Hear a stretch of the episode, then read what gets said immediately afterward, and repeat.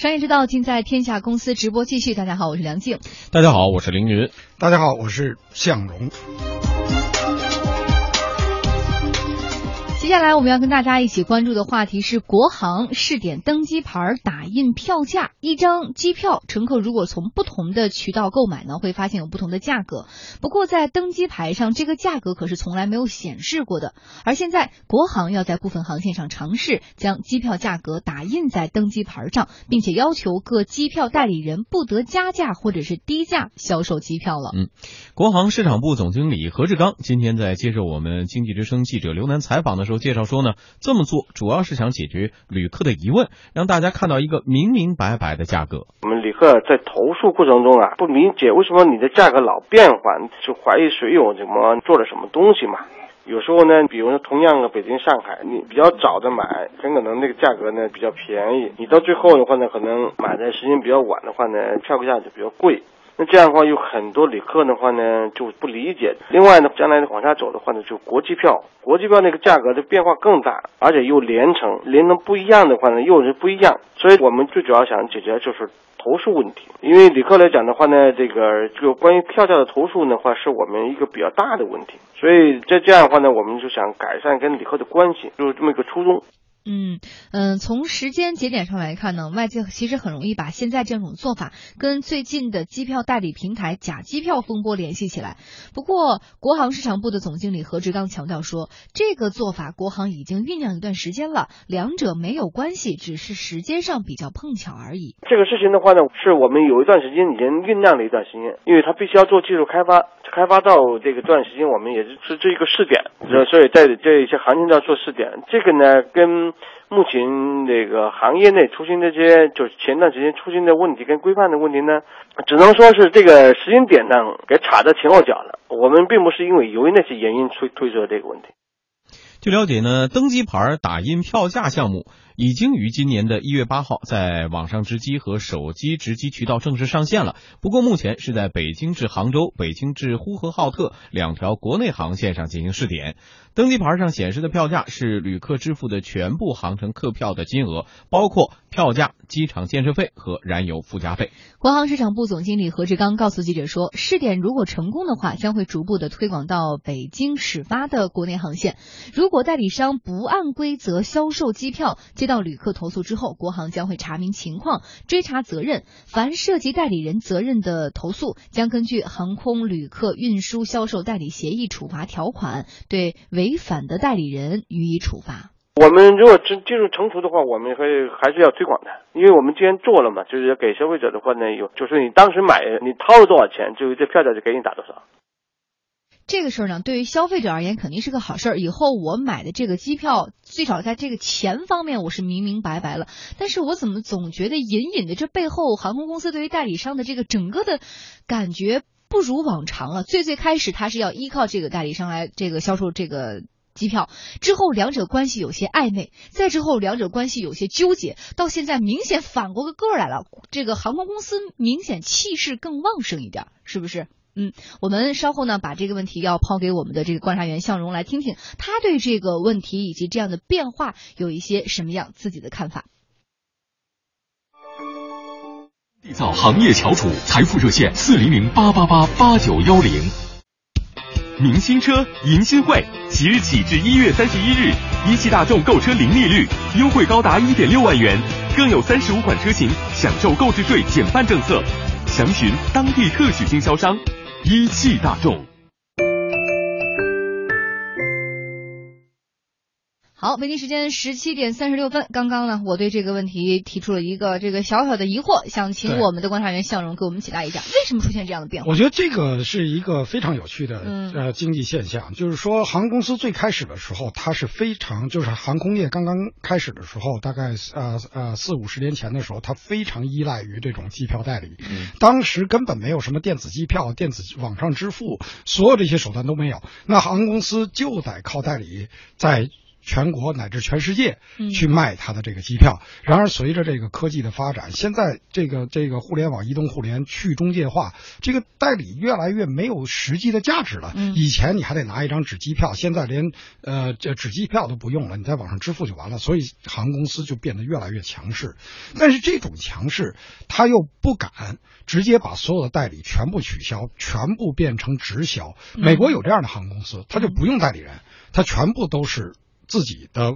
呃官网上网络上直销，但是一般来讲呢，都是经济型航空公司，都是中小航空公司，大航空公司像这种旗航、国航这种，那大大型的航空公司，它还是要靠这个代理人。所以呢，航空公司就总是找点什么辙呢？啊，就这儿弄一下啊，那儿弄一下。对对对，但是但是这种过程当中，实际上呃不一定是双赢的，有的时候呃没玩好的话，有可能双输。嗯，是，但是不管怎么说哈，我们也观察到这个机票代理，呃，或许也是因为之前两者关系比较纷繁复杂哈，确实是存在着一些乱象，而这些乱象长期以来也是饱受诟病的。嗯，呃，我们来看看，有业内人士就给我们介绍了，说这个机票代理违规操作，目前有主要有三种情况。第一，在消费者不知道机票价格的情况之下，代理人在机票价格的基础上加价售卖，获取利益。其次呢，是二次开票，比如说代理人先会卖一张全价的机票，然后呢，消费者不知情的情况之下，他把这张全价的给卖掉，再买一张折扣机票，那这中间的。差价就是代理人的收益了。嗯，还有一种情况啊，是利用信用积分来换取免费票。代理人呢，用信用积分换取了免费机票，以正常的价格再卖给消费者，获得利润。就看出来几种方式哈。对，赚钱的法子还是不少。中国民航管理干部学院航空运输服务研究所所长邹建军表示说，航空公司实行登机牌打印票价的话，不仅像国航方面所说的能够解决旅客的疑问，同时呢，也有利于规范。相关的市场，那有一些违规的代理，他经常有一些就是让我们受到利益损害的这样一些机票。那么这些机票，事实上呢，作为消费者是不知道它到底是什么样机票的。但是，它和原来的那些机票和我们实际上付出的价格的那个规则是不一样的，这导致我们经常受伤害啊。所以，它这样的事实上是未来有利于规范整个这个市场了。杜建军也说呢，这种做法可以说是一种创新。它也是一种创新，并不见得说非在国外人家有我就得有。我觉得这是在中国特有的市场体制下面的一种东西。第一，我们的这个代无论是在线的还是说这个分销渠道，实际上它和国外的体制都不太一样，区别太大了。而且我们的整个这个票价的机制也不一样。我们现在行程单上就一个票价，再加上一个机场建设费，但实际上这个票价里面是可以分解出很多内容的。这个内容我们并没有分解，所以这里面中间的这样一些灰色的地带、潜规则的东西、不合规、不合理的东西，在现在的技术能够解决的情况下，我为什么不可以这样做呢？在一张登机牌上就打印这个票价，甚至未来的这个电子登机牌的出现，那它变得更简单。所以我觉得这个东西是个好事儿，至少以后会越来越透明，老百姓花钱花的自己知道我花多少钱，享受多少服务，以后一些服务上的纠纷就会相对少多了。不过，邹建军也表示说，这虽然能够推动机票的直销，但是不可能完全的取代代理商的地位。代理肯定还是会存在，无论从哪个视角来讲，航空公司自己的这个官方的销售渠道，毕竟它的这种受众是有限的，而且它的吸引力也是不足以使得我们所有人都去上它的网站的，或者说它的这个销售渠道的，所以这个是不可能的。肯定代理还会长期的存在，只是这种代理是不是以现在这种简单的机票销售模式存在，还是以未来的这种整合的形式存在，或者说在线的这种服务模式存在，现在就。不好说了，这个行业肯定还会在未来的两三年，甚至个更长的时间内，会持续的发生不断的变化的。嗯，某代理商于先生也告诉我们的记者，在代理费逐步减少，甚至被取消的情况之下，代理商在更多的寻求服务收费。他本来我们现在都把代理费都取消了，我们就挣服务费。我们现在就是加价加到明数，我们可以给你服务。你比如说，你有一些退改签呀、临时的一些就是应急的一些东西，你找他们应，你临时出的一些故障，你你解决不了。嗯，好，我们明显能够从这些对话当中感受到，现在代理商真的是如现在北京这个窗外的空气一样，这个整个环境一样，非常的寒冷，但是又不得不去忍受这种寒冷，因为毕竟这是你自己所处的一个环境，你没有办法自断生路，或者是自创新路，只能继续依赖这些航空公司的机票，并且他所谓的这些服务的创新，我看着也没创新到哪儿去。我我我觉得这倒不是，我觉得就是说那种传统的那种以依赖于这个销售机票的这种旅行社、这种代理商，我觉得呃早晚有一天呃就是没有价值嘛，对吧？那么现在的有一些的旅行社和代理商，他就转化，就是说我真的是帮你呃客户服务，因为说句老实话，比如说你要是一个比较简单的航程，北京到上海，这基本上你到网站上直接订就可以了。如果你要是北京到上海，到伦敦，到法兰克福，然后再到美呃纽约，然后你绕一圈再回来，那像这样的一个很复杂的行程，或者是你全家五六口人，有大人有小孩，要想去巴厘岛去度一个假，他所要给你。呃，安排的不光是一个机票，所以旅行社未来的出路一定不是在倒买倒卖这个机票上，一定是应该在为客户提供专业发化的意见和服务上。嗯，不是，您是您刚刚说的是这个代理商吧？就是就就就呃，机票代理商嘛，机票代理商就是旅行社嘛，对吧？就是就是机票代理商。的未来的出路一定是这种专业化的咨询和服务。另外，我们也要说，之前说过这个节目当中说过这个情况啊，包括一些大的这个网上销售的呃也平台也出现了这样问题。实际上，我们刚才介绍了几种模式，它所谓的盈利模式，我们知道他们的盈利空间被压缩了，极大的压缩了，甚至直接的这种票务差价就没有了。嗯，但是可以说他们所用的这几种方法都是违规，甚至是违法的。这种所以是绝对不可以采用的方法。没错，可是反过来来讲的话，如果你要作为国航来讲的话，你不光去赌啊，嗯，你还得帮着你底下的下游的分销商，你去想一想，让他挣挣什么钱呀？对，你怎么能帮助他能够开源，而而而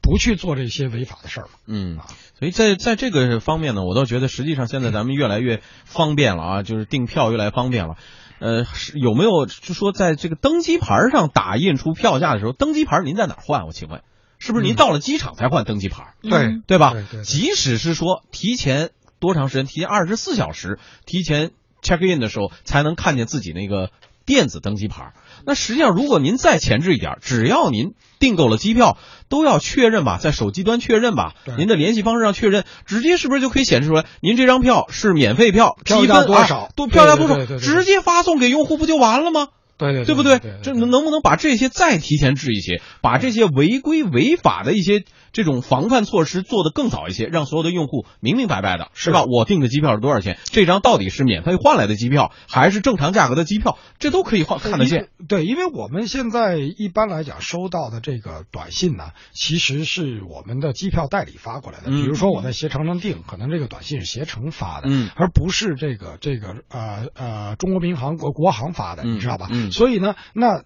作为携呃这个这个机票代理来讲，当然我不是说携程了，嗯，就是说他们如果想要这里面做猫腻的话，他凭什么给你这个短信里面暴露他自己的猫腻呢？嗯，而而国航呢，只有到了打印登机牌的时候，嗯，他才能够真正确认这个机票的销售价格，嗯，所以这也有一个这个流程和分工的问题。嗯，国航在订票的时候，他发不是国航给你发短信，而是你的呃这个代理商啊旅行社给你发发。发短信，就这个问题，它出现并不是说一方的原因。比如说，当时为什么会出现这个代理商？那还不是因为当时航空公司他不愿意去把精力和时间放在替他的这个消费者上服务的这个事儿，所以代理商才替他做了这个工作。而现在你也没有办法，因为它是一个历史形成的事物，不可能说一下之间哦你没有用了，我就完全断绝你，不可能。因为整个社会还有很多的人群依然在利用这样的方式去购票，所以它应该绝对不是一个，它绝对不是一个马上就会消失的。从这个意义上来讲，国航应该作为航空公司来讲，你应该去经营你的生态系统，既既应该把你的生态系统里那些违规